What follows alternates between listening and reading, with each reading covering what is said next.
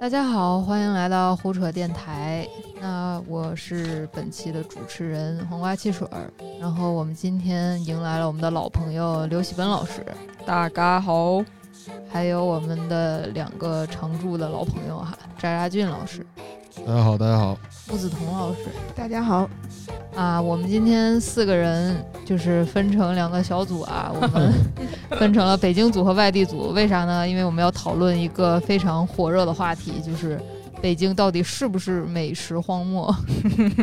对，因为前两天就我看那个 DT 财经的有一张图又火了，就是让大家票选啊美食荒漠城市。的前十名，那当然北京就就不出意外啊，那就绝对是以一个那个绝佳的实力排在排名第一，太惨了。然后，对，还有一个新闻，当天还是童老师做的早报，那天就是哎，对我那张截图到处流传，到处流传在微博上火了，就是有就这这么一句话：北京要在五年之内晋晋升美食之都。啊，这句话就特别的高级的荒诞啊，把大家都给逗笑了，所以这张这张图给火了。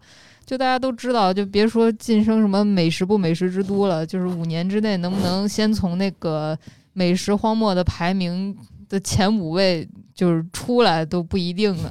就别美食美食救救北京，救救救救北京，救救北京食物。所以我们今天就四个人啊，我和刘喜奔，我俩都是外地人。然后，哎哎，就不是啊，你就之前没说好是吧？之前没告诉我我站反方，你知道我还准备了很多好话。没有没有，咱客观，咱不是奇葩说，不是辩论啊，没有正反方，就只是说我们我们俩是外地人，然后。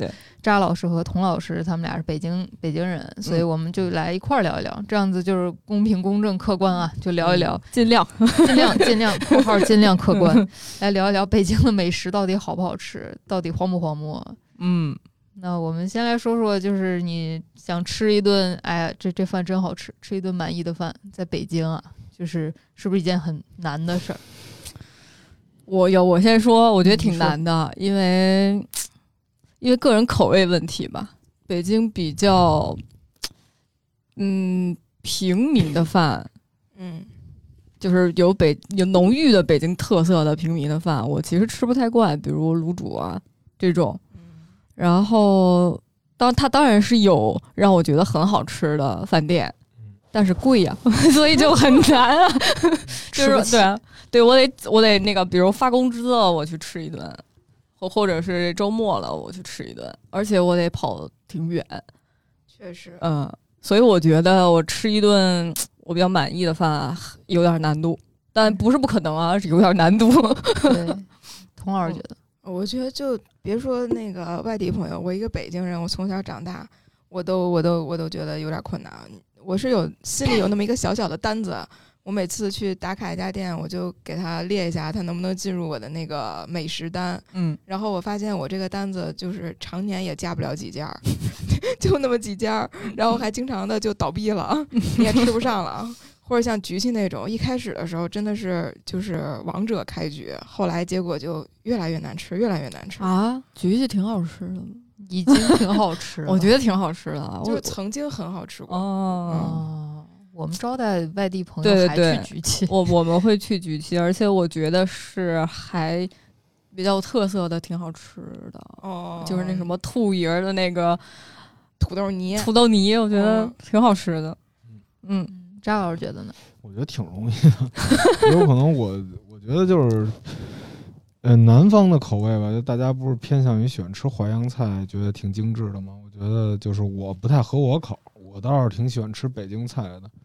就是涮肉啊、砂锅居啊这些，我觉得都还行。就我觉得要想吃一顿满意的饭吧，在外卖订单上想吃到挺难的，但是你要去店里吃还是挺容易的。嗯，就是北京有工业化饮食，像什么那连锁店，然后也有一些比较有意思的馆子，就我觉得还挺容易的。就是就是这个满意，我觉得也是跟花钱成正比，就是花多少钱能吃到什么。嗯，那那就是哥觉得，大概让你满意的馆子大概在多少钱呢？柴氏牛肉面我就挺满意，五十块钱我就挺满意。哦，对，好，我也挺满意的。对，把这忘了，对不起。我我现在立刻站正方，柴氏牛肉面天下第一。就是我是觉得挺容易的，因为北京它大都市，它就不可能说食物，它肯定是就是有的地儿差点意思，但大部分它我觉得它底线还是比一些地方要高的。嗯嗯，哦，我自己觉得的话，就是那个北京太大了，对，太大了。比如说，就拿我和刘雪芬中午，我俩每天最痛苦的，跟大家都一样，就是中午吃什么，因为就是我俩为了这个事情中午吵半个小时，对吵架就 在在线上吵半个小时。就是在你步行可达的范围内，你吃什么，你可能吃一个礼拜，把你周围的什么牛肉面呀、羊肉粉啊这些小馄饨啊都吃完了，就没了。就是包括就其实我们换了好几个单位，然后从三里屯儿到望京，然后我还在安贞待过，然后现在在十里铺，就是啊东边儿待了一圈儿，就在步行可达的范围内，我想吃顿饭就特别累。就是嗯我我就到最后我就节省成本，那我就吃麦当劳。那它是一个品质可控，而且可能步行不需要走太远，然后你又能的减肥食物，对对，还能减肥。对，其实麦当劳油水也不大，它还能减肥，只要你不吃薯条。嗯，所以确实，对大家觉得北京是不是美食荒漠啊？就是对那排名 有没有点意义？我决我决定让正方先生。我觉得城市都大差不差吧。我觉得北京不算是美食故美食荒漠，就是你想吃什么都能吃到，它怎么可能是美食荒漠呢？就是，嗯但是呢，我觉得另一方面就是北京，你要说它是传统，就是它那什么卤煮什么的，那它可能确实是不太合人口，好多东西。我觉得虽然我说我那个小小的美食单子总是上不了货，但我也不能承认北京是美食荒漠。毕毕竟我单子上还是有一串餐厅在的。嗯怎么说呢？就是我觉得荒漠至少是你出门随便找一家就很难吃的那种吧。我觉得北京也到不了那个地步。嗯，它不说多好吃，起码能入口。然后呢，反正方圆五百米之内吧，能有好吃的馆子，我觉得就还还行。嗯，你觉得嘞？我啊，我觉得啊，我想先听汽水老师怎么说。我想总结一下大家发言的优点，然后我再说。就我觉得，就是我首先我不理解，就是美食荒漠的定义是什么？是说他这儿没一家好吃的馆子，还是说就是他们他们这儿的本地菜让你觉得特不能接受？我我不我不太知道这个美食荒漠的定义是什么。如果我觉得是说，就是北京的饭百分之八十不管吃什么都难吃，那我觉得它肯它是美食荒漠。但是实际上，我还是能找到几家我挺满意的馆子，虽然它不是嗯北京菜，对但对对所以我我觉得这个美食荒漠，你要这样说起来。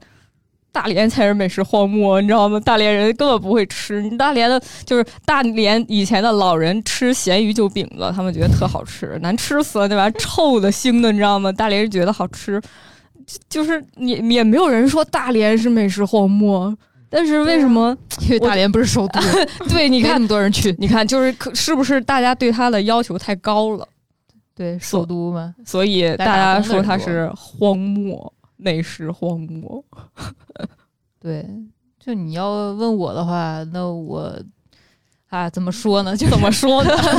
就去挺多城市哈，就是在北京吃，确实就是我来北京不是为了吃饭的，是为了那个吃饭的，我是为了糊口的，但但是不是为了吃美食的，就是。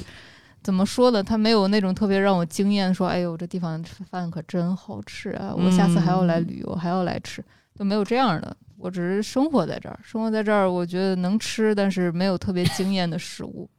嗯就是，但是你说它美食荒漠嘛？那我和刘宇奔特别爱吃椰子鸡，嗯，就是北京的有一家椰子鸡，对特好吃。然后我很好吃。啊！我在别的地方没吃过。对，我在我要是回西安，或者说刘宇奔回大连，那这椰子鸡我俩谁都吃不着。就嗯，这椰子鸡真的就只有在北京能吃。但是北京菜你们俩就是觉得有点儿那么回事儿哈。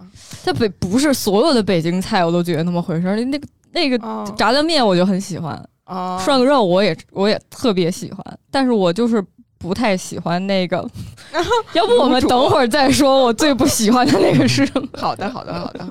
没事儿，就切到下一个问题，就是你说啊了北京菜，你最不喜欢的是啥？那肯定是豆汁儿啊！我真受不了。我有朋友在那在那个局系骗我喝了一口，他说这就是酸奶，你尝尝。然后我一口进去，你知道吗？那时候你年纪还比较小吧？我两岁之前，两 就就两年之前，就我一我喝了很大一口，他说这个你一定要大口喝，你小口喝没有那种感觉。我说好嘞，这不就是酸奶吗？它顶多就是酸呗。结果它到我的嘴里，就是它不仅不酸，而且还有一种奇异的臭味儿，就是。我出于礼貌咽了下去，这我真的不能接受这个。还有那个豆汁儿蘸那个焦圈儿，我不知道他们为，我不知道你们为什么觉得好吃，哪里好吃不好吃啊？嗯，说豆汁儿这个共鸣比较深啊，啊、嗯我到现在没喝过豆汁儿。你得喝，我嗯就今天我被被还是喝少了，你真的，你至少三口，哎，豆汁所有的人都这么跟我说。真的。但是一口就劝退了，你知道，我根本不敢再喝第二口。他们都说你多喝几次就会品出来这里面有一种香味儿。对啊，当年就说林清玄那是拿那个就是离老远了，就是让人家坐飞机给他带豆汁儿，拿那个保温壶给带的，哈，多大瘾！提了两两壶暖壶。天呀！就是我想起来，我之前在快手上面关注了一个北京大妈吃早餐，那那大妈还挺有名的，她家住在老的那种四合大杂院儿、四合院儿里。然后她每天早上就拿一个塑料袋儿，然后去现打的豆汁儿，然后她一饮而尽。然后她说：“真美，真香，怎么怎么样？”然后我看着说：“哎呀，这看上去是挺好的，我到现在也没喝过。嗯然后他吃一些点心什么的，然后我就觉得。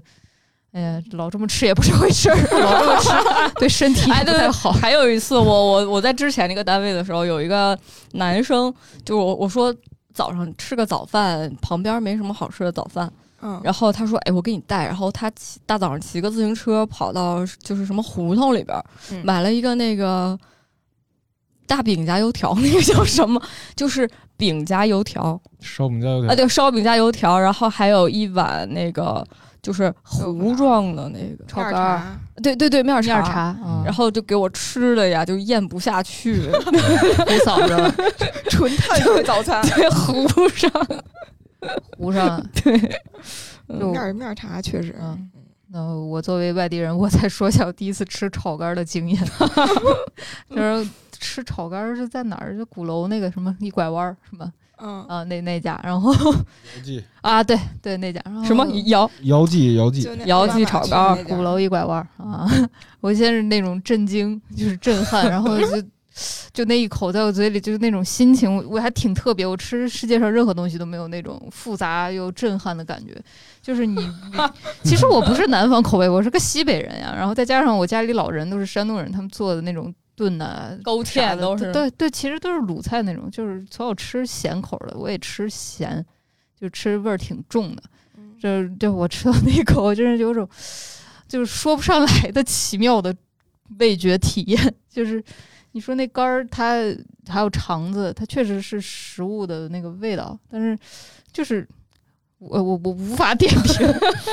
反正我后面的我反正就是不好吃吃，怎么样？你们然后就是不好吃。然后我第一次吃卤煮吧，也是那种感觉，它是好吃，但是有点咸。然后好像也是一个北京人带我吃，就挺有名儿的那个什么嗯小长城还是啥，我也忘了。然后就是是食物的味道，确实没问题。然后有有有蒜，然后 有这些，然后我都能理解。然后就是吃到嘴里就有种复杂的心情，就是也不是说多难吃，但是它称不上好吃吧。反正可能多吃几次会习惯，就是尤其我看北京当地人那个拿那个包子，就是往嗯炒肝儿蘸一圈儿，然后那么吃，水看着包子，看着挺香的。其实 是不是多吃几子好吃啊，主要是。嗯，我在想是不是多吃几次就好了。对大家都这么说，就豆汁儿就让我多喝几次。嗯，但是有一说一，涮羊肉是真的很好吃那对好吃的先不说，啊！这不是得罪完人了，就现在要往回找补，涮羊肉真的很好吃，烤鸭也真的很好吃。而且而且我不知道北京那个涮羊肉的麻酱是什么东西对，不知道怎么调的，那麻酱真好吃。那个那个麻酱是怎么回事？因为我我的理解里，就是我小的时候吃火锅，因为我特别讨厌麻酱，嗯，因为麻酱是又是就是口感又特别糊，就为了这事儿，然后我老跟他打架，因为我嗯喜欢吃麻酱，而且那麻酱就是什么味儿都没有。但是为什么北京涮肉的麻酱是没有任何芝麻的味道，而且是咸咸的？我不知道是它真的是麻酱吗？废还是叫做麻酱的某种特殊的蘸料？真那麻酱它得卸嘛，然后啊卸麻酱是个那个卸是是对你知不知道卸麻酱这个事儿？不不知道 是是个技术活儿，那不嗯好卸，尤其是你水放多了更不好啊卸，你得放油好卸。重点是这个咸口是那个酱豆腐，哦酱豆腐和韭菜花儿这两样少不了。你要吃那南门涮肉，它那个料底儿里边不会有那个三个小点儿嘛？是三个小点一个红的，一个绿的，嗯然后一个透明的。嗯透明那是香油，嗯就这三样是那个北京的这个蘸料里少不了的，嗯，别的就自由发挥。真的好吃。嗯就是我们每年冬天就是能俩礼拜吃一次涮羊对，肉。还有那个涮羊肉店都有一种饼，就是啊，就那芝麻烧饼，对对芝麻火烧魂，灵魂那个太好好吃吃了。嗯，对，嗯所以哪能说人家是美食荒漠？有本事别吃涮羊肉，嗯就来北京别吃涮羊肉，嗯真是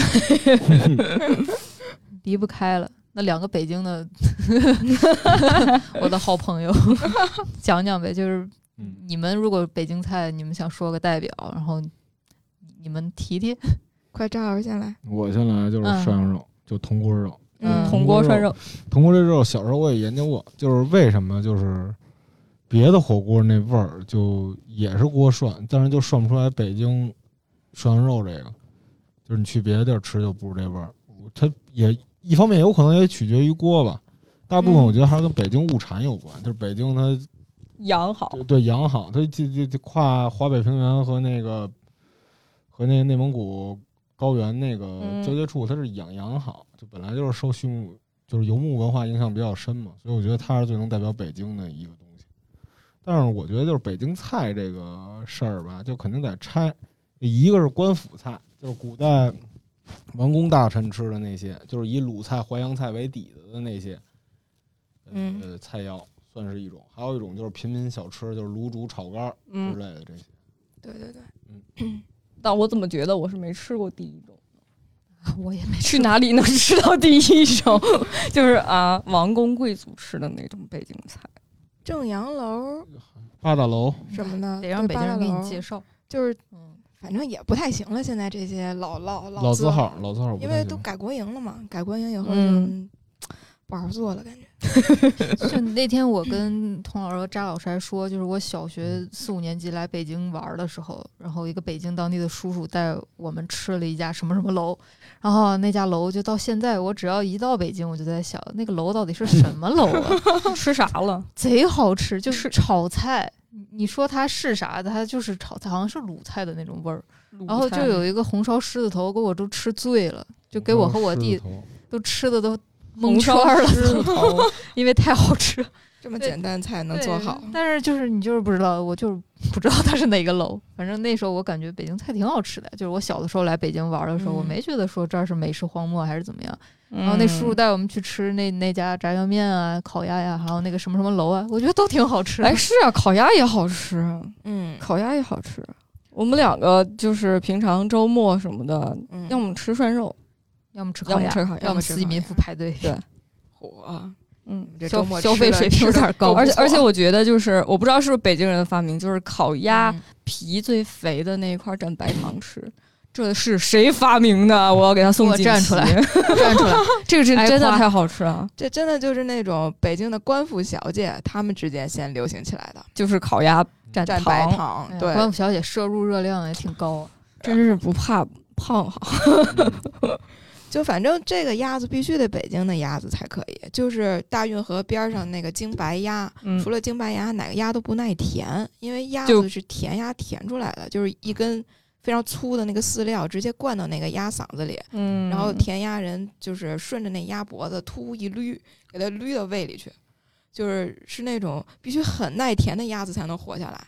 说当哦年那个战争时期，就是这些好馆子也跟着往那个西南撤，然后在那边也想开烤鸭开起来，结果就发现那边鸭子不耐填，填完之后三分之一都死了，剩下的也肥不到京白鸭的程度。哦，所以说，北京烤鸭是北京必须得菜是，肥是吧？对，因为我之前在南京待过挺长时间，南京人特爱吃鸭子，你们知道吗？那当然，就是对南京南京鸭子销量全国第一，南京超爱吃鸭子。烤但是鸭不也是南京带过去的？是是是，嗯但是南京的鸭子没有北京的烤鸭这么肥，就是它嗯南京也有烤鸭，但是南京的烤鸭就是你明显的感觉到，就是它不可以蘸糖吃，肥不到这个份儿对，它没有很，而且它烤的没有很脆，啊，嗯，但有点闷卤的。就虽然我很喜欢吃鸭子，我对鸭子要求很低，只要是鸭子我就吃。嗯就是我觉得那个鸭子不是很肥，就是它那个皮没有很脆，它就其实卷在饼里没有特别的好吃。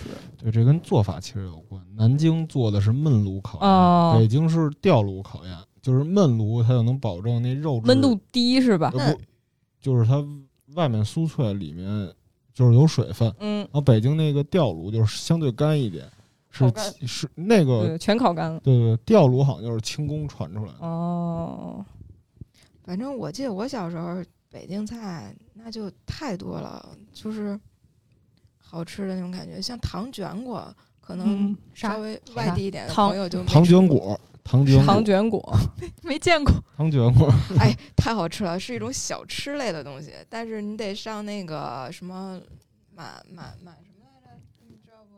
满就就那哎，算了，不说了，就得稍微老一点的那种，沾点满族的馆子吃，因为它啊是那个清真菜。哦，我知道哦牛街，去那个牛街牛？街轿子胡同那附近哦就转悠就行。对，它是拿那嗯个山药、红枣和豆皮做的，然后那个经过一道油炸，但是呢，那个炸炸的很轻，就是很爽口，最后是甜甜的山药和枣泥的那个味道。但你有没有发现。就是听就是北京很多菜别人不知道呀？嗯，就比如说我们在北京生活大概两三年了，嗯你说的这些我听都没听听过。对，嗯，对，就包括糖油饼也是我最近才听听过的。啊，我也对就是一些抖音的那些探店的博主，他可能去那个黑窑厂，是是那儿吗？黑窑厂，啊，对对对，啊然后他去拍，然后啊刷刷抖音才看见，哦，还有这么个东西，想去吃一下，之前都不知道。现在糖油饼都得去专门店吃了，嗯，以对，前都是家里那个楼底的那种。嗯，反正还有像那个溜黄菜什么的，就啥是就 就是没听过。就是老北京吧，这不是那个当年清宫那时候就有很多太监内臣会出来，所以呢，老北京忌讳说一些他们不爱听的话，比如说鸡和蛋、啊，对，这两个词不许说。啊对对对对对对，我听过这个行吧行吧，对，所以蛋就叫黄 啊鸡子儿什么的，鸡子儿，啊，对，对或者苜蓿，不是有那个苜蓿肉，啊，然后其实就是鸡蛋炒肉嘛，就哦就是都是嗯避讳。嗯，然后溜黄菜就是那种以前的馆子，他经常做什么芙蓉鱼片儿这种卤菜嘛，嗯然后那个就只用蛋白，蛋黄就剩下了。蛋黄剩下以后，他就那个说，那做个那个小菜儿送客人吧，就是溜黄菜，就是这东西和猪油，然后那个一起炒成糊状，对，然后放一点荸荠，就那个马蹄，嗯还有啥来着？最后上头撂点火腿丝儿啊、火腿片儿什么的、啊那种小菜，嗯，没吃过。真没吃过，真没吃过没听过对，还有三不沾什么的。三不沾可能大家知道多一点，啊，三不沾嗯知道，三不沾啥？不知道呀是。一 种点心，点哦心。点心哎但是得哎哎哎炒出来我小的时候，我姥姥特别喜欢吃那个叫什么蜜三刀，啊，那个是不是北京的对点心？太好吃了！就是我我不吃芝麻，就是那个东西哦狂、狂吃，那个东西它是怎么做成了一种外外硬里里蜜三，刀？外对硬里糯。我我就是胰岛素吃，对。太甜了。是那么个意思。说北京点心，前两天我们去我们去大连参加婚礼，我有一个朋友就是非要吃那个京八件儿，就是哦稻香村的京八件儿。嗯，我说我给你买那个泸溪河，嗯，南京的一种点心就哦不行，就必须是稻香村。他就要吃那个京八件儿。我就正在给他找京八件儿 寄给他。我今儿还看梁实秋那个写，他不是北京人吗，嗯写那个北京的饽饽，北京叫饽饽不叫点心，因为叫点心的话是那个跟犯忌讳，也是忌讳，是那个 朝廷忌讳谁了？又又忌讳了谁？点心都不能说。是是有那么一说法，说那个这个凌迟之刑的时候，不是要三百六十五刀吗？三百还是三千多刀来着，忘了，嗯反正最后一刀就是留着让你去掉你的命的那一刀，叫点心。哦就点在你的心头我靠，对，所以老北京都叫饽饽铺。不叫点心。哦，我就说他们为什么要叫饽饽铺？这么回事儿？对对对，然后学问真大。对我看 我看梁实秋说说那个吃京八件的都是不懂行的，是吗？那你该吃什么 快讲讲，但是挺好吃的呀，就怎么啦？就挺好告诉我吃的呀们懂行吃什么。对他可能觉得京八件那种就是比较好存、好运输，所以他反而新鲜。对不新鲜，不是最好吃的味道。嗯那不管，反正给外地人骗外地人够。需要运输，最好吃的北京点心应该是他他他觉得是哪种哇，他觉得那肯定萨琪玛呀，啊？沙琪玛是人家的，对，沙琪玛，真是人家的。沙琪玛，我吃过那个稻香村的沙琪玛，是那种哦沙琪玛吗？沙沙琪玛是不是满语啊？是吧？是吧？是吧对对最是吧起码是满满足的。稻香村那个按梁实秋的标准来说都算粗了，就是嗯那个黄米条也更细。嗯，组成它的那个部就是分它应该是硬的、脆的，还是软糯的那种？还是应该软糯的。软糯，嗯，嗯，是不是徐福记的萨琪玛吃多了都不知道 真正对啊萨琪玛到底啥味儿？是啊，然后我有一个不成熟的感觉，就是北京的点心都讲究外面硬里面糯，嗯，就是就是粗略的感觉是这样，对，为啥会是这样？就不知道 这个我不知道。有仿型膳的不是，对对对，嗯，仿膳那是啊另一种流派，宫廷派。宫廷派，嗯，哎，我觉得我在北京吃过最好吃的甜点是杏仁豆腐。杏仁豆腐哪我怎么听着像日本？对啊，不是你日本定时。啊，有一家店就卖杏仁豆腐，然后还特火。啊，我这我第一次吃在局气吃的，然后我觉得杏仁豆腐真好吃。哦，就那个桃子一敲会啊，开那个。对对对嗯对对，嗯，嗯，那大家来聊聊北京菜。嗯大家觉得北京菜是一个概念吗？它存在嘛？就像刚刚扎老师刚刚前面也说过，不是有宫廷菜，然后也有民间的小吃。对，那到底啥是北京菜呢？它也不在八大菜系里。不知道呀，告诉我。那个 那个和平里西街二十一号那个北京烹饪协会，他们想搞一个第九大菜系，就是搞京菜。嗯嗯，但是呢，我觉得京菜它肯定存在，因为它它是就是就是它是一种融合出来的东西，它不是说一个说几千年来流传出来的，然后因为它在地化有什么东西就有什么东西，它就是我觉得这个京菜是一个新出现的概念，就过去我觉得可能没有这个概念。对对对，感觉反正我觉得像是个伪概念啊，就是北京菜现在都讲究什么北京菜、官府菜，像那个京京京味斋呀、局记啊嗯，还有那个南海小馆儿这些嗯，他们都讲究这个。但你仔细看他的菜，什么酥酥炸大虾，什么那个也有也有海参菜呀，什么那些，感觉都是、嗯别的菜融过来的。怎么说就不是北京的一个特色吧？你要说北京，我觉得唯一能成为一个烹饪特色的，可能就是酱爆那个口儿。酱爆口，对，就是什么酱爆鸡丁儿啊、京酱肉丝啊。嗯就北京人做菜喜欢用酱，嗯，嗯，这这个倒我在在别的菜系好像不太常见。六必居买袋儿黄豆酱一和和那种。啊，对，你看嗯六必居那酱菜也都是要放面甜面酱的，就很少有说那个像四川那种清清爽爽的嗯不放那个色儿的。嗯，所以其实我有时候觉得，就是平民小吃更能代表北京的，就是饮食文化。就相比较京菜来而言，嗯，对，官府菜我俩到现在还没吃吃过。呢，没吃过。就是正儿八经，就是说宫廷什么什么，啊，其实其实叫的最响的是仿膳，对仿膳对啊仿膳，就是早些年叫的最响的。仿膳都吃啥呀？反正吃摆盘儿，摆盘儿，啥叫摆盘？就是就是给你一进去先整上活儿，是满汉全席吗？就是我作为一个儿童的理解，就是仿膳就是满汉全席，老佛爷吃啥我吃啥。还真差不多。仿膳，就有点像 对，一个八大件儿、八大碗儿什么的嗯以上。啊。然后鸟叼个凤凰放放盘子里那种，吃不了啊，那个鸟。嗯，对啊，哎那是一种雕塑艺术，啊对，是靠雕工的。是一种架上雕塑。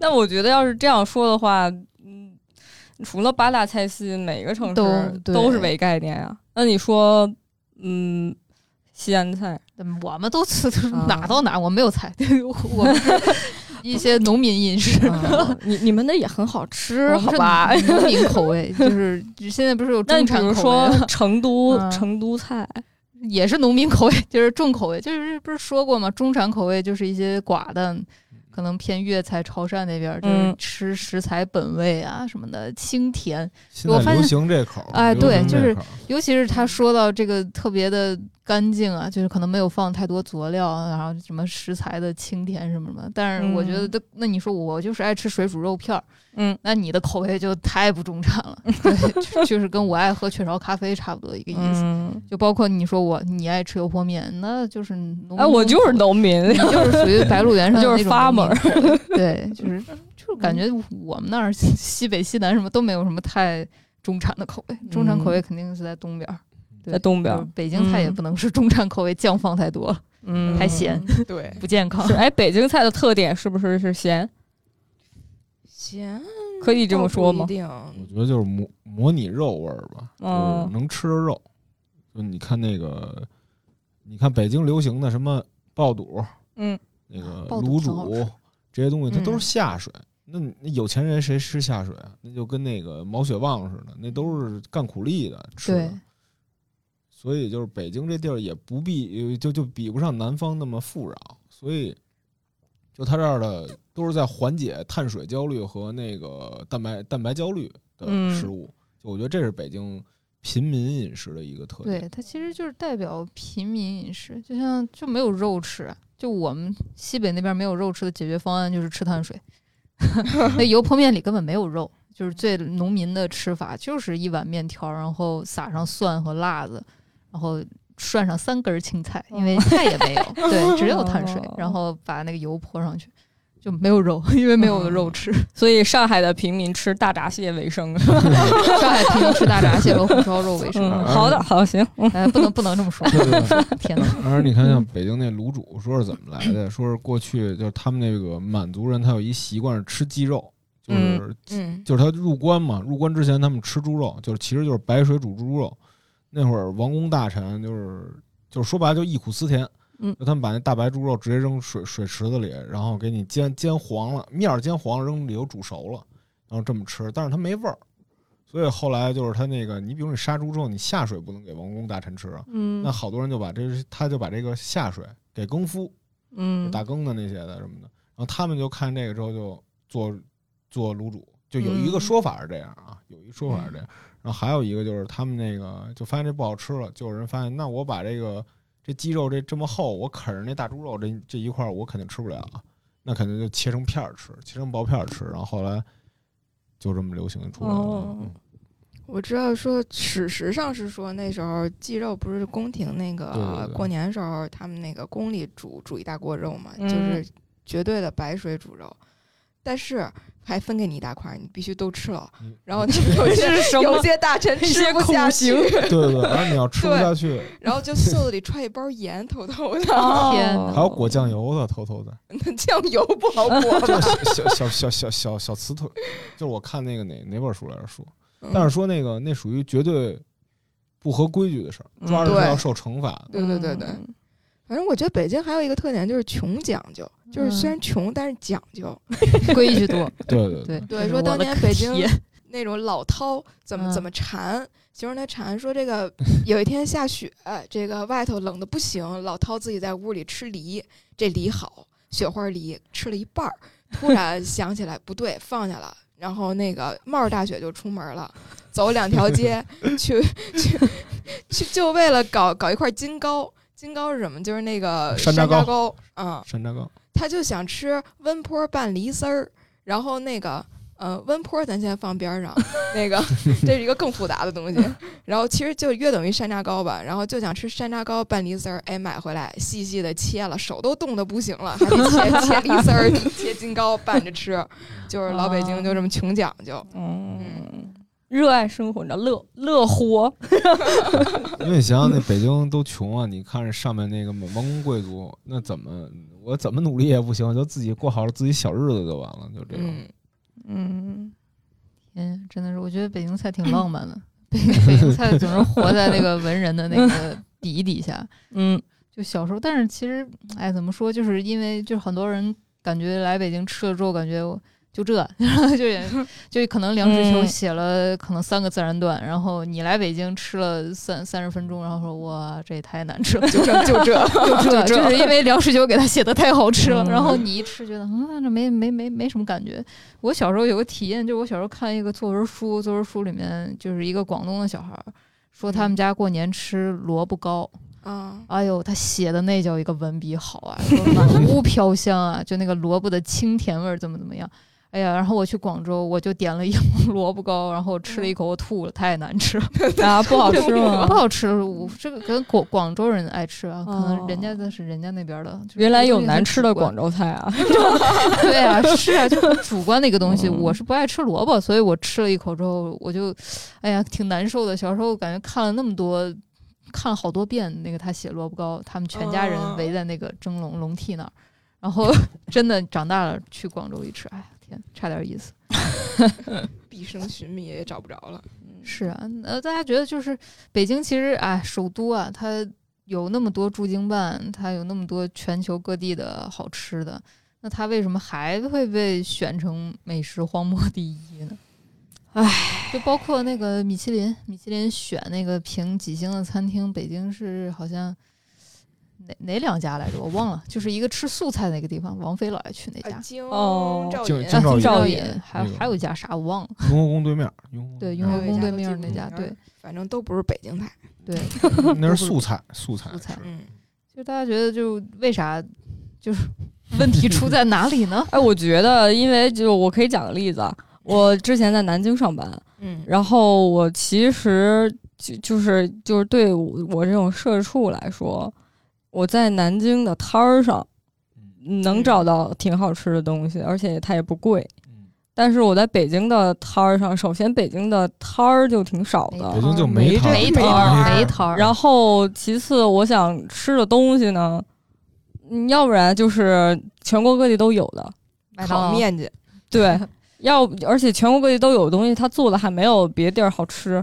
他就是嗯对我觉得他就是对这种社畜特别不友好，所以但是大大就是大部分人可能都是我这种社畜，就是也不是那种天天在外头混，就到处找馆子找吃的那种人，嗯。所以他就是主观的感受就是我平常吃的不好，啊我叫外卖的时候吃的不好，对，所而就是没有我在其他地方，比如我在长沙还有什么地方，我叫个外卖，可能它也不贵，然后它还挺好吃的。，对，然后我就会双就是双厨狂喜，你知道吗？就是两种，我我就花了一点钱吃了一还不错的东西，我就会觉得挺好吃的。但是我在北京，我花了大价钱，我吃了一个也就一般的东西，所以我觉得它不好吃。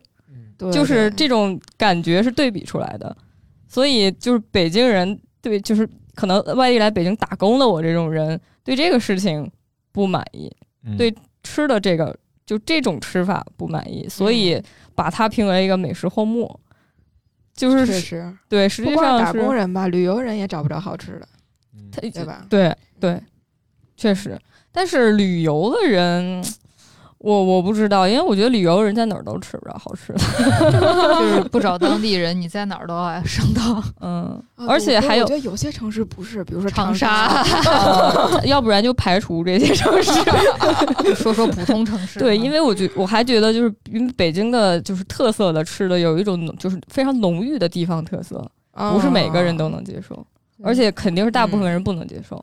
对，就刚刚说的，就是当地的吃的，其实我吃挺重口的，挺咸口的啊。嗯家里也吃酱，然后嗯，也吃那种炖的黑乎乎的东西。但是我来北京，我还是觉得有点咸，还是嗯咸，了，口味有点重。对，对它嗯，我觉得它不像是比如说那个四川的麻辣火锅，就是大部分人味觉可以接受。嗯对，就是嗯北北京，比如说就是那个豆汁儿，我不相信大部分人能接受豆汁儿，所以 所以大家会觉得它真就是不好吃，而且就是不好吃的程度非常高，嗯，就是有几样东西让你觉得不 OK，所以这个数值就升上去了，你知道吗？但实际上我真的觉得，嗯，北京还行，就是我我也能我也可以办呀对啊，我也就其实拿我俩来说，就是肯定当地小吃我俩吃不太惯，但是嗯我们在嗯北京会有自己的一个美食的单子。对就比如说，就是他吃的是全世界的好吃的，这个跟上海有点像，就是我俩在北京有就是老去的椰子鸡，然后老去的那个越南河粉店，然后那河粉太好吃了。还有我们还有老去的那个顺德的，就是阳城美食嗯。啊，对，就广对嗯。顺农顺德菜，还有老去的潮汕火锅店，然后还有潇湘阁，潇湘阁就是 对哎，对，所有外地人，对，所有外地人都吃潇湘阁，然后还有嗯。什么贵州的那种羊肉粉啊，什么都挺好吃。就是它是因为来这儿北漂的人到处都有，就包括我在嗯北京吃过的陕西的一些油泼面什么的，他们做的也挺对的，就没什么毛病。嗯因为确实也都是本地人来了，然后本地人把饭也带来了。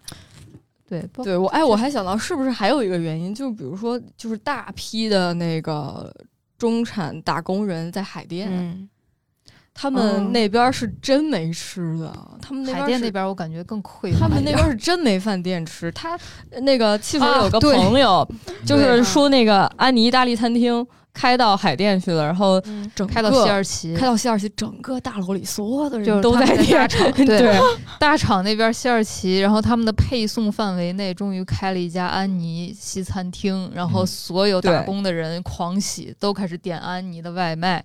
我说你们也太惨了吧！我想吃安妮，我腿着就能去，我走路就能去吃安妮。啊就是在北京城区里还有鄙视链，你可能在西二旗打工的人就更悲惨了，他们除了食堂什么都吃不到。我至少还能吃到就是非常便宜又好吃的安妮。对，搭个车去三里屯吃的还挺多的。对他们就所以你发现没？就是还有一个很大的原因是北京太大了。对，这个也是我们想嗯说的，北京太大了。包括就是驻京办好吃，我们知道，比如说宜宾的那个驻京办最近特别火，就他那个蒜泥白肉，就好多人都推荐，就是说吧。就是 确实对是好吃。对，他驻京办的厨子那好家伙，那厨子都是空运来的，就是肉也是空运来的，没任何毛病。然后，但是你想他有多远？就是你在嗯上班的情况下，你不可能说我下班然后打车，然后打车一看滴滴排队两百号，然后 再再堵车，然后再去吃，这个代价太大了，因为北京城市太大了。嗯，我就算想吃驻京办，我这个交通成本在里面，时间成本在里面，嗯我可能只有抽一个没有事儿的周末，然后我们规划好了，我们去吃一个某某驻京办，或者说我们去吃一个那个国外的那个好吃的，比如说安妮，我们去吃一下。嗯但是你说，如果我今天下班就立刻想吃到什么好好好吃的饭，想想就算了，还是回家煮点泡面。对，就是它主要是就是刚刚喜本老师说的，就是对于社畜来说，我下班想吃一顿就是暖胃的饭，就是你又能吃的很开心、很舒服，这个有点难。嗯童老师觉得，嗯，我觉得嗯怎么说呢？确实这一点对我来说是最重要的，因为我是本地人嘛。别的其实都还好，时间呀，小时候也闲嘛，小时候也不会是社畜的状态。但是离得远真的是一个很致命的问题。但是童老师他可以回家吃对，就是这还是我们社畜的一个痛嘛，就是我们回家就是没有妈妈做好的饭。嗯，对，我们得为自己晚上到底吃啥。就你甭管你妈做的好不好吃，但是是热饭。对，但是你还是丧失了减肥的自由。啊对，就不能像我们这样减肥。就只要一一想减肥，少吃一点，然后妈妈那个眼神就过来了，可怕。那，扎老师觉得，听听北京朋友我觉得，我觉得就是北京食物无法令人满意，我觉得是有两个维度。第一个维度其实是大家对北京呃平民小吃不太满意，比如对豆汁儿、对，哦没错。豆汁儿，然后卤煮、卤豆汁儿我虽然也不爱喝啊，然后包括甚至对爆肚都觉得没什么意思，不就是觉得就是煮一焯一下，然后那个蘸蘸麻酱没什么技术含量。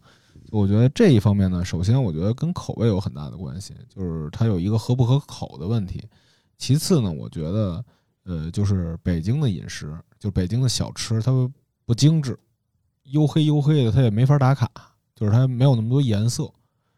呃，就比如你去四川，你同样吃一个街边小吃，它红的、绿的、绿青椒什么的，它可能视觉上也不一样。而且呢，北京的口味说到咸，其实就是北京它传统的食物，它就是因为它附近物产没有那么丰富，所以它盐就不错了，盐就是酱有盐就不错对，有盐有酱就不错了。然后我觉得还有一点嘛，然后那你传统小吃说完了，还有一点就是北京的那些餐饮，呃，我觉得餐饮其实对于绝大多数上班的朋友们来说，其实日常接触到的只有饿了么和美团外卖。嗯呃很少，就是你你自己扪心自问，就是大大家有多久没说你真的出去找找自己周边有没有馆子？我觉得还是能找着的。就包括刚才瓜老师说的那个海淀，像我们家那边，就是这还有一个当地人熟与不熟的点啊。像我们家门口可能就有一个临近小吃开了二十多年了，然后五棵松烤串开了好多年了，然后再往北有一个玉大碗开了十几年了，就好多馆子我们那边都是开十几年的。然后你再往远了说。呃，那个那个什么大兴的呃炖吊子呀，什么乱七八糟，那有很多。就其实哪儿都有，就是主要是大家不熟，然后也没时间。我觉得是这样。其实你要说合口这件事儿，我觉得就是合不合口啊。就虽然大家都说北京是美食荒漠，但是我从来不会觉得不好吃，因为就吃习惯了嘛。然后还有一点，我觉得他们整体的原因有一个很大的因因素，是因为北京文美食文化的过度包装。就动不动就是老北京美式炸鸡，这北京真地道。然后想当年慈禧太后怎么着怎么着怎么着，就是你现在去那个，比如说，呃，你恨不得你去北京一个叫什么鱼坊某鱼坊的那火锅店，上面给你贴一连环画，告诉你，哎，这乾隆当年下江南 落水里了，然后落水里浑身湿了，特别冷。然后有一个叫什么鱼坊娘，看他可怜，就带他吃这火锅。乾隆吃了之后说：“这辈子没吃过这么好吃的，大喜带回北京了，上鱼坊，由此得名。”然后说 说到故故宫里偷偷之后，到颐和园还是哪儿一河边，说还在那船上吃火锅。那那那这些 这些故事都太扯了。但是就是这这大家你看，但是可能是外外省的朋友们，就就像北京原来文化输出也强嘛，像北京那导演。京圈儿对吧？嗯，那个你他输出的东西都是北京文化、北京饮食这东西，你难免会对他有一种幻想，就跟咱们小时候看那个《我的叔叔于勒》吃生蚝的那个点 上，你也特别馋，但你都不知道什么味儿，但你就是特别馋。但是你真到北京之后，你又发现这儿又不行了。然后还有最后一点，也是最关键的一点，就是北京，它原来啊，它街边啊都有自由市场。就是小区旁边都有自由市场，就是在两千年、千禧年那会儿，自所谓自由市场，就是你可以理解为赶集的差不多。那那有的就是活鸡、活猪拎过来，然后直接当天现杀，它新鲜。就北京那会儿还有能维持一个新鲜的东西，但是现在北京你要买菜，那你只能去哪儿？去新发地，嗯，只能去新发地。新发地是全亚洲最最好、最最最新鲜的菜市场，就是所有的超市东西都从这边进。然后，那你刚才。呃，瓜老师说那个驻京办为什么？驻京驻京办有自己的运送的那个运输，所以它能保证自己食材的新鲜，而食材就已经决定了味道的很大的一部分的因素。嗯，然后呢，还有一点就是它城市化，它城市化，它推墙打洞拆迁，那你这些东西很多地方都已经不在居民楼了，没有居民楼，也没有口口口相传的口碑了，所以它就让北京的美食成为一种更隐秘的探寻。然后包括之前有一个叫什么纪录片导演就说，原来北京北京出租车司机啊，开发了很多好吃的东西，比如说什么好嫂子刀削面啊这些乱七八糟的，它未必是纯粹的京京味儿的那些东西，但是它确实成为了就是北京那会儿我们就是说跟着出租车司机问哪儿好吃就能知道好吃，但是它拆迁完了之后，就这原来这些东西也被肢解了，你就啥也不知道了。对，就是感觉好像说北京不好吃，主要是说北京。少了点烟火气，可以这么理解吧？嗯，而能吃到的确实不怎么样。能吃的，比如你要点着点一个外卖鸡汤，那鸡汤那骨头和肉都分离了。嗯，感觉就是变化太快了，那种老的东西就不断在稀释，而且稀释的很快。比如说刚才说到的糖卷果什么的，这种老的北京小吃，可能大家不是特别熟的人就很难再知道它了。然后新的呢又来不及沉淀，就是可能前几年还水煮鱼呢，然后这几年就早就不是水煮鱼了那种。嗯嗯，就是馆子开不长了，感觉大家也没有很匠人的在做他们的饭，就是糊弄糊弄我们社畜，就是这种感觉。哎，对，所以北京美食也挺尴尬的，是挺尴尬。其实不是没有，对。我觉得其实华北地区的吃的它就是这么个情况，对对对，就是这个口味。河北吃也是这样，就包括去天津吃也。你可能只能到河南能好点，到河南或者你翻过太行山到山西、陕西那是不一样。对，就是华北平原的吃的，可能就是很多人有点不习惯这味儿。包括我，其实去天津吃那个最正宗的天天津煎饼果子。吃的我也是五味杂陈的，因为我觉得有点噎挺。过誉是吗？嗯、不是过誉，是人家肯定，人家当地人肯定觉得好吃，可能肯定也有人觉得好吃。就是嗯我觉得噎嗓子，那我不能说它就 垃圾，你就点水呗那。我只能就点水。对，就是我觉得华北平原的味儿就是这么个味儿。你去河北也一样，嗯，你吃了驴肉火烧，可能也是觉得啊，就就这就那种感觉。我嗯。我有一次去那个河北内内内陆的一个就是县城吧吃饭，就县城最好的馆子，嗯，然后就他们炒菜的上的东西，嗯，就是很多是素食和熟食，嗯。然后你就会感觉那儿的餐饮呢就没有那种感觉了，嗯，我觉得就是可能北京如果没事儿了，又要说一些不可以说的话。没有没有，就是说一些自自我的感受，嗯，说呗，说嘛 想听。没有没有，就是我说就其实就是华北平原它没有那么好。嗯它既没有那么好吧，它也没有说你到内蒙那边做内蒙宁夏那边你做到极致，就这是我这儿羊太太厉害了、嗯，对，那种，就属于一个不上不下的，就是你要说它的物产属于一个不上不下的这么个地方。就是华北地区挺尴尬的。嗯对，它其实你看，就是西北吃面吃羊，然后到了西南，他们吃各种各样的辣，各种各样就是去潮湿的那些味觉粉儿粉儿。对，然后你看东边儿人家有海，人家海鲜多多呀，人家吃什么不能吃啊？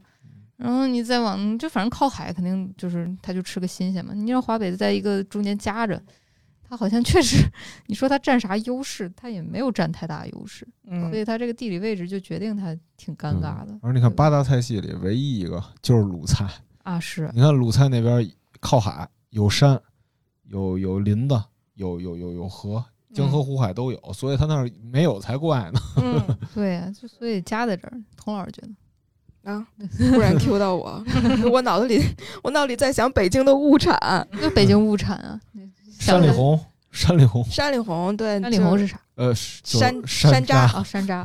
哦，嗯山楂，然后就就山楂算北产吧，呃，不然没有老北京糖葫芦了，对对吧？嗯，然后北京的香椿其实是特别棒的。啊，香椿好吃。对对嗯对，香椿，北京有一个呃郊区的某个某个县，我忘了叫什么了，它产红芽香椿，那是贡品，那个产量非常少，现在也是被垄断的状态，就是特供的那种。然后有一次有幸吃到了，那个那个饭店的老板特别会做，拿它包了饺子嗯，跟鸡蛋在一起。那个香椿不是有香气嘛？你包了嗯饺子之后，它一煮，那个所有的香气都锁在那个饺子皮儿里，哦，所以当你咬开一口的时候，那个香气就是往鼻子里窜的那个状态。我的天呀，然后 馋死了！哇，那个香椿是真的很棒。然后还有栗子吧，北京产栗子，嗯，是，怀柔有栗。然后再想就没了，越越讲越没提起。而且 没了。而刚刚童童老师提到那个，呃呃，提到那个，提到那个糖葫芦，不是不是那个，刚第二个，我这刚过嘴，我我是怕叫错名儿，哪个甜？香椿，香椿，香椿还有一种吃法，就我不知道你们知道不知道，就香椿它刚发芽那个芽尖儿，就是就是我忘了什么时候它掐下来，掐下来之后拌蒜，然后它特吃的特别清爽，然后嗯，拿水焯一下，对对对，我家也弄那么吃，特别好吃。特别好吃，就嗯你吃特糯，特糯。那个就嗯下白粥，下下啥都好吃。而你想想北京就小时候，小时候那没有什么好的新鲜大棚蔬菜，那吃什么呀？嗯，都在院子里摆三三三排大白菜，大白菜，咱们大白菜。东北也是大白哎，菜，东北一样，对对谁也别笑谁，真是但是我们还有猪肉和粉条。对对对。没有酸菜但。是但是你东北的物产肯定比华北平原强多了。那是对对对，那真馍你，近邻的嗯捡捡蘑北大荒还是挺多东西。嗯，对，嗯然后你看北京特产还有一个是什么酱菜？那酱菜那为什么要做酱菜？那就是怕怕腐烂，坏啊怕腐嗯烂，所以我嗯才做酱菜。啊，还有西瓜，西瓜，西瓜，西瓜。对对对对不过西瓜也比不上人麒麟瓜西北的，是吗？我们那儿西瓜巨便宜是吗巨大，宁夏的那个西瓜挺宁夏西瓜最最我觉得北京西瓜挺好吃的。嗯我在南方，在大连的在南方人太可怜了，连西西瓜吃不上。西瓜啊挺一般的。我们那边西瓜挺大，对，嗯就是其实。其实北京其实怎么说，就像刚刚喜奔老师说的，是我们社畜和平民的美食荒漠。你想吃就得花钱，就我们来打工的，其实哎吃的不开心啊。对，就是 我可能换一个城市，比如说我在就走在路边儿，你可以买到东西吃，这是一个我嗯。衡量一个城市好不好吃的一个比较呃直观的一个标准，就是拿嗯，我去过的，就比如说我去武汉，我嗯走在路边儿好吃的太多了，我一会儿买一个，一会儿买一个，然后边走边吃。武汉人过早全是端着那个面碗，然后然后现在瓜老师现在是一百五十斤，啊，对，如果 对，就是如果如果我这么吃下去，我就是一百五十斤，别别听他瞎说。关老师的身高是一米五九，啊身高一米五九，体重一百八。然 然后比如说我走在上海，然后我喜欢吃南方那种糕团，上海那种虹口糕款糕团店，就是你随便你花几块钱，然后买一个拿在路上啃着吃，哎呀，真好吃，真好吃，就是走着、嗯走在路上特别爽。然后到成都、重庆那长沙那些比较辣的，就不用说，他们小吃也挺多的，那就嗯说都说不过来了。然后包括青岛，之前我记得特别明显的，就是印象特别深刻的一个，就是公共商店写过那个青岛的野馄饨摊儿。嗯馄饨摊儿这个东西，就我们西安其实也有，就是推一个小车。我不知道你们小时候北京有没有啊？一个小车嗯卖馄饨，有然后我们卖米线，嗯然后卖一些小的，就是就是鸡汤的那种，啊，对，就是嗯鬼馄饨、野馄饨，就是它一般就是人喝完酒，然后出去玩完，然后你酒醒了之后你喝碗馄饨，嗯就那种幸福感就特别强，就是地摊儿来带来的。但是北京没有地摊儿，就让人就你你就走，就是这个城市，就是我来两三年，我就觉得它很大，它很荒芜，就包括便利店，肯定也比南方那些城市便利店少。它太空了，就是我走从这个地方走到那个地方，我只是走，然后这一路是黑的，然后它可能是商场或者它是马路，嗯。但是它没有一个可以让我停下来就是喝碗馄饨的地方，所以就感觉那个幸福感就打折了。嗯，对。其实北京原来路边摊儿特别多，但是现在就是因为它行政问题没法啊，弄。嗯比如我在路边有一个印象让我特别深刻，就是我当时学画画，在补习班，然后有一对父子穿着那个军大衣跟那儿烤。烤烤烤鸡在工商银行门口晚上烤鸡，我就我每次去那儿都来一大鸡腿儿，大鸡腿儿，哎呦啃着特香，就是现嗯吃的就是最香。贼直冒油。然后他会拿那种那个刀，你一看就是脏摊儿的那种小刀，扎进去给你，你看着它就是割花儿，割完花儿它给你嗯烫。嗯烤出来之后，那个鸡肉的那个都蓬起来，就特别入味儿，就腌的也特好。是，但是现在你北京你真不见见不着这景，它没办法有，所以就是我们说北京美食荒漠，其实就是它有各种它没没有烟火气。对，没有生活的感觉。而且就是主要是北京这城市你挺难搞的，就像一迷宫，你要没车的话，你对，没法儿没法儿就是能有更大的探索边界的能力，而且大家又九九六啊，累得挺不行的。对，它各种原因造成现在这个结果。对，就像我和喜文老师，我们每次想说我们去吃个什么，一定是提前规划好。首先你要看各种各样的攻略，然后确保闹钟对起床，你要确保它不是刷出来的那种水的水军，然后你要先去分辨一下这些大众点评这些是真点评还是假点评，然后确嗯定这个东西不会踩雷，然后再会驱车前往。对，就是打一个驱车的意思是 打一个滴滴拼车。打一个滴滴拼车，对，用最低的成本，然后前往这个地方去吃。前两天我俩在那什么，我俩去逛完街，就去后来逛完。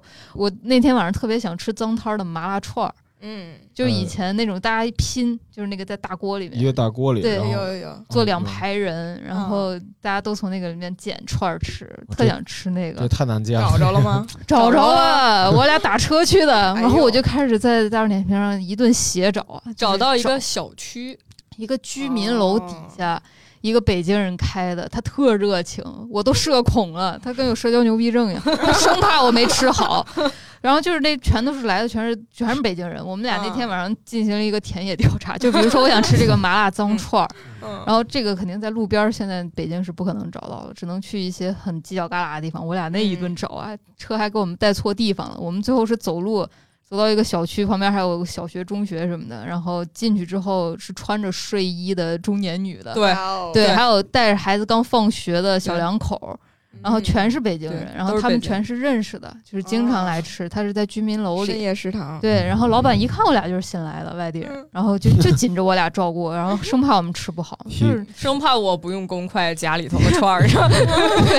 就是那个味道真挺好的，就是以前脏汤的味儿。但是你说找它，就是成本挺高的，就是嗯你是真的，我今天一定要吃到它，然后我就是硬找找到的。对，我记得以前这种这种摊儿，就是家门口的市场里就有，嗯，对，就是在路边是一摊儿，就是走着就吃，随便就吃了。现在得去找，得去 找。对，因为我们搬四次家，其实每一次搬家楼下都没有吃的。嗯你就说我今天早起想吃早餐没有？对，而且我们每次嗯搬家的小区都还不错，就越不错的小区就因为是不错吧，哦，就因为是不错，嗯哎完就是要老小区。了对，就就就有一个特别印象深刻的那个体验，就是我之前我们在望京上班，嗯然后我们下班特别晚，十点十一点，然后我那时候打开美团，发现其实已经没有啥能吃的东西，对，没就是有外卖，肉眼可见就是一嗯。些料理包，然后就是一些什么烧烤什么的，就没有一顿说我可以就吃了可以睡觉那种外卖。嗯嗯，对，就是然后包括楼下，楼下就是有个商店就不错了，就有家商店就不错了。然后那段时间，刘宇文知道我天天就是 下班之后去商店买一个那种跟泡面一样的紫菜蛋花汤，然后回哦，家冲那个喝。然后我那时候我就觉得自己在北京打工特别苦，我只是想吃碗馄饨。那个时候就觉得北京真是美食荒漠。对，就在那种体验、那种片刻的时候，你就会就情绪特别强，就很主观，觉得我北京就是荒漠，就是没有吃的，因为我在这一个嗯时刻，我没有那个对，吃到我但想吃的东西。究其原因是因为你在北京没有家，对吧？所以你就喜欢有嗯本地人，我不知道哪儿好吃，哎，你们吃那麻辣烫是光明楼吗？不是不是哦一个特别小小的一特别小、个小特别小店。就在劲松那边吗？不不不，不嗯在哪儿？就反正就在燕山奥莱附近哦，的一个小区里。其实咱公司附近就有俩，是吗？嗯，嗯就不早说边上，嗨，不早说。呃，反正北京吧，这东西它也没办法，它这个饮食的以后这个摊儿啊，你只能碰。我有时候能在家的时候看那种游击队，就是弄个，就是跟杭州我也见过类似的。就跑城管追着哎跑，他现在城管好像也不追，但他就是嗯。弄一车，弄一车，然后给你炒饭，叭叭叭，拿那勺嗯。给你颠点儿一炒，然后给你。哦，这我我也见过，我也见过。我之前住那个就是那个那个那个那个宋家庄那边，我出了地铁站有到宋家庄才有。呃，我宋家庄出了地铁站有几个那种摊儿，然后我嗯。可能、呃九十点钟回去了，发现确实是社畜站在摊儿旁边买饭、嗯买炒饭什么的，嗯烤肠什么的。说到这个摊儿，你记得咱俩去 三里屯那个桥底下碰到一个车，我都哦。狂喜，就在长虹桥那个桥洞里，嗯因为它很方便逃跑。哦，它就有一个小灯泡，其实嗯。双井那个桥桥洞底下，好像我也路过见过，基本上就是北京每个嗯。立交桥桥洞里对桥洞底下嗯。然后我那天我俩发现，我都我都乐疯了，我串儿当时买了五十块钱的炸串儿，我一顿炫呀！我们俩站在路边儿吃那个炸串儿，因为太想吃那个脏的炸串儿了，然后就嗯。找不到，只有在那个桥洞底下能逮到几个骑着三轮车的炸串儿。就只有这种东西是跟情绪能连接在一起的。对对对呃基本上四环以里连大排档都见不着。嗯，对，嗯，但是就不是有一个笑话吗？说那个正宗正宗的卤煮和那个什么小吃都在五环开外，因为拆迁了嘛，那些会做的也跑出去了。嗯，嗯，真是那两个北京朋友觉得就是。你你们觉得？无语啊，就是无语啊，大无语。就他们其实经历过那种嗯，可以随便找到挺惋吃惜的的时候，应该那就是午夜梦回，流流口水吧。如果我是北京人，我也不愿意。外地人来了说这儿不好吃，肯定不愿意啊。对啊，就其实也还好，就是我是能理解大家口味不合这件事儿，但是但是他你肯定还是得先问问是不是吧？我觉得不是的。我觉得还是找个原因吧，就是说北京这么大一城市，首都啊，它怎么可能没有好吃的，对吧？而以及为什么大家觉得这儿没有好吃的？所以我们今天的结论大概就是，它不是没有好吃的，它是烟火气在逐渐减少。就希望大家有时间能去找吧。就是这个嗯现状没法改变，就只能希望好改变的一点儿好改变。对，希望这就是那个那个瓜老师在这个文章的结尾附上一份好吃的链接，然后 请大家去打卡。我我怕我太主观，没问题，没问题。一人推荐俩，一人推荐俩。从便宜到贵，最后来最后推荐都是人均五十以下。大麻鬼饼，那个倒一般，但是我们家门口那麻辣烫真是特别棒，还有一个油炸豆泡也特别棒。尝尝去。对，就是我觉得，就包括我写这个问题的时候，我写完发现我这带着情绪写的啊，对不起啊，北京人，不好意思，就是因为我刚刚提到的经验，其实就是我在北京感受到的真实经验食物底线，因为我在别的地方没有打工过。其实我反省反省了一下，是因为这个问题。嗯其实我生活的除了我自己的地方，然后就是北京。然后我感受到食物底线，第一是因为都是料理包，料理包。呃，我感受到的食物底线都不是北京的。啊，那那还是我去嗯过地方太少，对，就如果说要在北京的食物里选底线嗯。是豆汁儿，我吃过最难吃的东西，你们知道是什么吗？是什么？是大连婚礼上的海参，啊，就我们前两天吃的，一根儿海参，就是啥料也没有，用水煮了一下就让你吃，白水焯辽参，你知道它有多难吃吗？我那可是不不想辽参啊这就是食材的本味吧？嗯，就是你真让你吃食材本味，你还吃不惯。不那么就那么说，那是我的底线。就我当时去吃了，我也是大为震惊，我以为大连人都这么吃，不 是就干嚼海参啊！我的天哪，太补了。太吓人了。就是我来北京感受的那种食物底线，但是现在这么一聊，其实也不是很底线。就是我一嗯开始刚来的时候，我还是带着西安口味来的，然后有朋友叫我们去吃烤串儿，还在一个特别隐蔽的地方，说那家烤串儿特有名，怎么怎么样，好多嗯北京人都在里面吃。然后我就刚吃一口，它其实不是底线啊，不是底线，我现在要改一下我的话术，他就是觉得就是有点儿怪，因为可能我现在反省一下，是因为我从西北过来，我们那边的是因对，因为你们那儿的烤串儿的口味跟别的地方不对，可能都别人不一样。吃我们还不习惯。你们那是啥味儿啊？它其实就是我刚就是吃进去一口的时候，我就提出了三个问题：为什么不放辣子？为什么不放孜然？为什么不焙干？就是我们那边烤，嗯就是它它哦它很鲜嫩，就是说它烤出嗯来烤串儿它嫩嫩的。北京焦焦的，对就我们那边儿是焦焦的口感，就是嗯就我们那边有一个说法是烤肉筋儿啊，就是烤牛肉筋儿，我们要备一下，就是用陕西话跟老板跟跟那个烤肉摊儿的大哥说，嗯你给我备一下。然后他就懂你就很会吃，因为他要把那些油边儿给嗯。你备的干干脆脆的，就像我们吃酥油渣儿，就是那个嗯。猪油炼的油渣儿的那种嗯口感。它的那个里面是肉，然后外面包裹的那个筋儿的那个油边儿是酥的，那太香了。对，特别香，而加上我们的料放的多，就是我们那边儿是辣椒和孜然不是哎，我真的就是我要说一嘴，就是这个辣椒和孜然，你干吃它都不会有嗯多难吃，好吧？对对，所以我就我就当时就是提出三个问题，既然辣椒和孜然干吃都好吃，你就放点儿呗。然后我记得我当时就给我的朋友说，我说要不你让他后厨过来，我来烤，因为我们那边就是我们其实就像一个。就是以前说没有说过露营啊，但是其实嗯。我们有一个习惯，就是去秦岭，然后自己带炉子，然然后去我们的方上回民街买一些他们现杀的牛和羊，然后买一些木炭，嗯。就黑炭，然后和铁签子，我们就露营了，啊，就是小红书露营了。然后我们在秦岭里面，就是其实家里面人，包括父母的朋友，那些叔叔阿姨，他们烤出来的烤串儿都特好吃，就嗯包括那些烤饼，就烤的特别好。所以我就当时在想，我一身那种就是那种。这是我祖传的手艺，不如我在北京开个烤串店吧。对对对，他他他对他就是让我阻止了，就嗯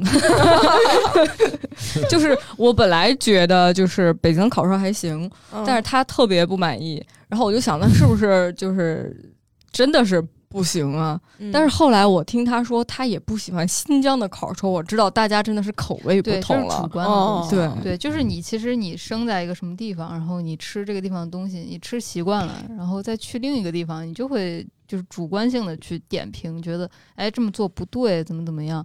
对就像就是我拿我爸举例子，我爸是山东人，他吃打卤嗯面。他就是觉得打卤面最好吃，但是我从小在西安长大，我就觉得那肯定是油泼面最好吃，臊子面最好吃。打卤面什么鬼？就越吃那个面条 二两变四两，四两变八两，就感觉在猪八戒吃面山，然后那个面越吃越多，怎么都消耗不完。所以它就是一个主观的口味儿，它就是对我就是觉得这个东西好吃，因为嗯我从小就吃它。那确实是油泼面好吃，我不管。我靠！那天我跟瓜老师聊完打卤面，回家我就我就我就带上了一些整整了卤，我就嗯整了卤。哦，还打打卤面好吃。人家就是觉得打卤面好吃，嗯所以就不要争这个事儿。就是吃什么长大的，他就是一方水土养一方人，嗯，就是这个意思。嗯，那二位北京人有没有觉得北京的底线是什么？北就是北京你吃过最难吃的东西。是料理包吗？还真不是。你说吉野家那料理包也还行，呃，这个你要说下限是什么？那我不爱吃的肯定是豆汁儿，这是我坚决接受不了的。看，你看，但是，嗯但是，但是你要说它有多低，我感觉不到。但是我能感觉到大家对这个北京城市化后啊，就是吃不到新鲜食材这件事儿的特别渴望。就有几年吧，就北京人特别喜欢往水库啊，或者往山林子里跑，摘蘑菇、买野鱼，嗯，就干这个。就为什么就是想追求那个食材的新鲜。新鲜，嗯，就是一种怎么说呢？一种一种反抗吧，嗯。也不是反抗吧，一种找招儿吧。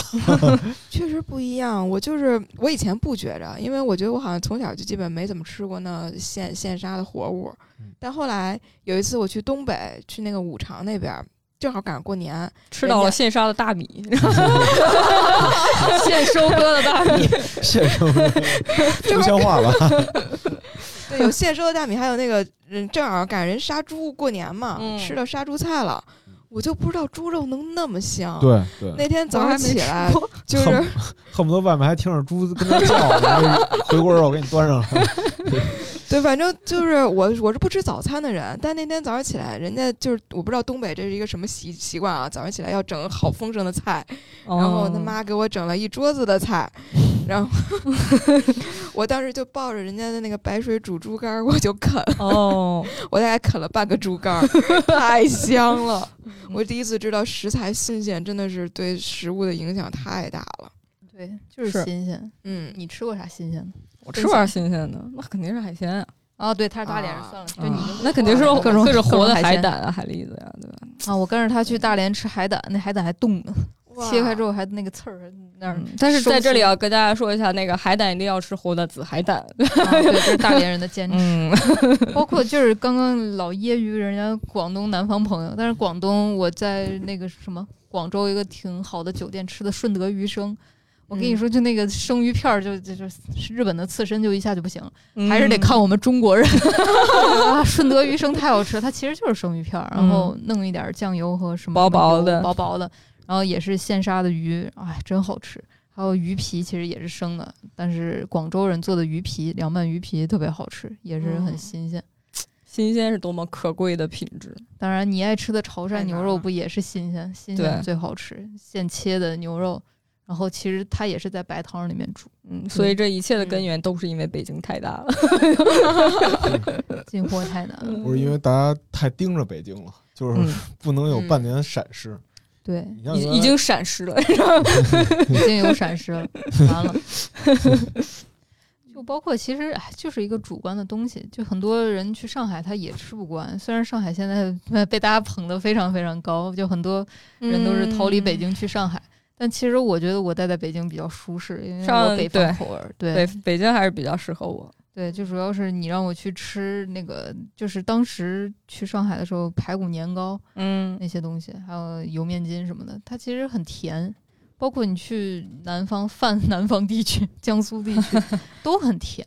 对，对它它如果就如果你是一个纯吃北方口的人，你去了南方你也吃不到什么你觉得好吃的是。是，我我之前在南京招待我一朋友吃了南京大排档，嗯，我心我心想这已经是嗯挺就是群英荟萃的一个地方了，然后我请他吃饭，然后他崩溃了，吃到最后，啊，然后甜，我给他点了一笼包子，叫那个就是鸭肉的那个包子，那我也吃不惯。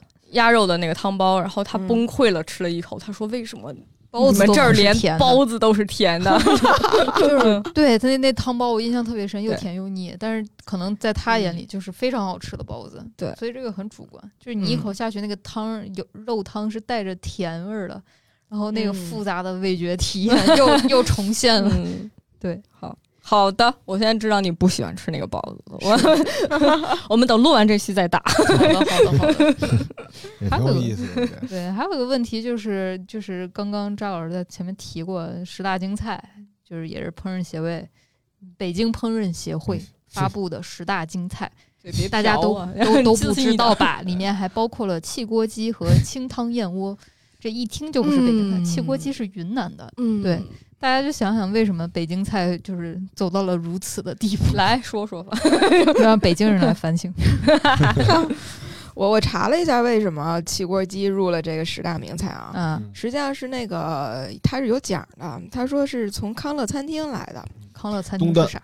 东单讲讲。就是一个风云传奇餐厅。这个餐嗯厅有一个传奇女老板，然后呢，嗯，当时北京没什么像样的馆子，大概是哎那算什么时候？扎老师，民民民民民国啊，民国不是，没啊没到民国，是是那个七六七十年代吧，七八十年代，那那个时候北京有个康乐餐厅，然后这位传奇女老板呢，就是改良了很多菜色，成使康乐餐厅成为北京的各种各界名流，尤其是文化名流特别爱去的一个餐厅。然后呢，就大家觉得里边的菜能代表北京菜，它有两个著名的菜，一个是汽锅鸡，它对云南汽锅鸡据说进行了一些改良，但我也不知道具体改良到哪儿啊。然后另外一个我是知道的是那个桃花饭，桃花我插一句，我知道他改良哪儿了，啊，他把那个鸡给改成了西郊土鸡，就是哦，就那五指儿那个是吗？对对对，改成那个哦鸡，改成那个鸡之后呢，它又里头佐以姜丝儿、葱片儿以及火腿，然后有北京特色的汽锅鸡，所以就大家哦把它称为就是北京的一道名菜。我我说完了，我现在对那个五指的鸡有点感兴趣。鸡怎么长五指？对，号称北京有一种好的嗯鸡是长五指的，那个什么的，好像是宫廷鸡，也不知道是什么情况门。头沟也有卖那种走地哦鸡的什么的，土鸡、京郊土鸡什么的有。康乐还有一个桃花饭是特别有名，是那个锅巴，是嗯，知道锅巴吧？就是那个知道呃叫什么来着？小当家里那个嗯一个球然后还会响那个啊，什么？盖盖的 我们理解的锅巴不不不一样吗？就是一个顶嘛，是不是？